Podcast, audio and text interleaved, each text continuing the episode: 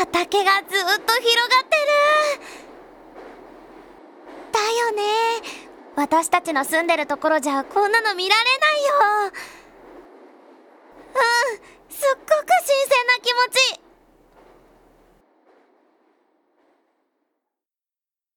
そういえばねえお兄ちゃん知ってる？私たちの国の食料自給率がどれくらいか。そうたった30%しかないんだって。それって他の分はみんな他の国に頼ってるってことでしょ？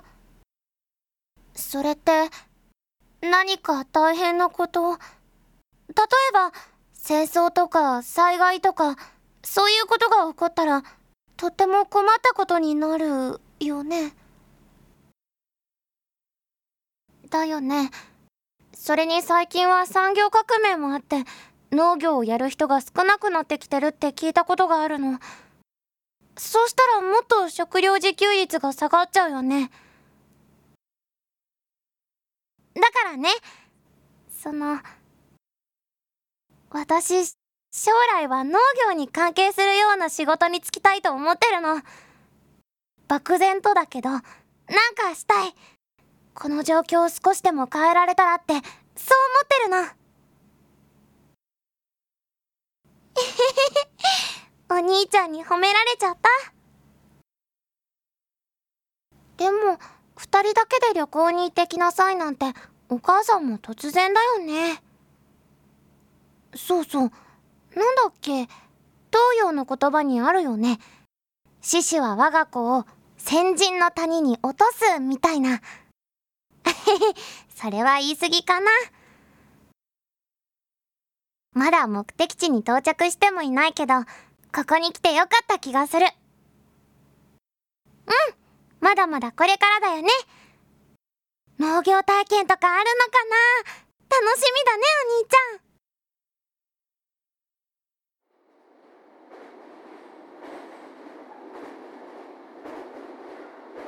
畑が広がっているって。そんなの見ればわかりますよ。何をはしゃいでいるんですか？そうそう。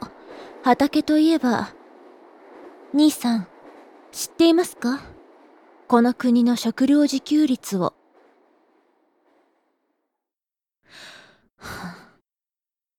違います。30%ですよ。そう言われています。でもそれっておかしくないですか？見てください。ずっと向こうまで農園が広がっています。これでたかだか30%と言われても、本当にそうなのか疑ってしまいませんか？まあ、そういう説もありますけど、でも、この食料自給率という言葉の定義が、そもそも怪しいんですよ。端的に言えば、普通、私たちが想像するような食料自給率よりも、かなり低くなるように設定されているんです。なぜ、そんなことをする必要があるのか。食べ物がなければ、私たちは生きていけませんからね。不安を煽って農業に従事する人々を増やしたい。そういう理由だったらいいんですけど。さあ、そこはご想像にお任せします。私が物知りなんじゃありません。兄さんが物を知らなさすぎるだけです。もっと勉強してください。いいですか？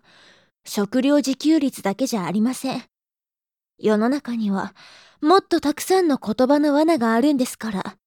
もっともっと注意深くならないとダメです。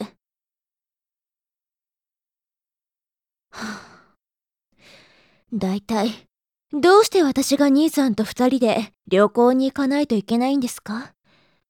お母さんは一体何を考えているんでしょう？可愛い子には旅をさせよ。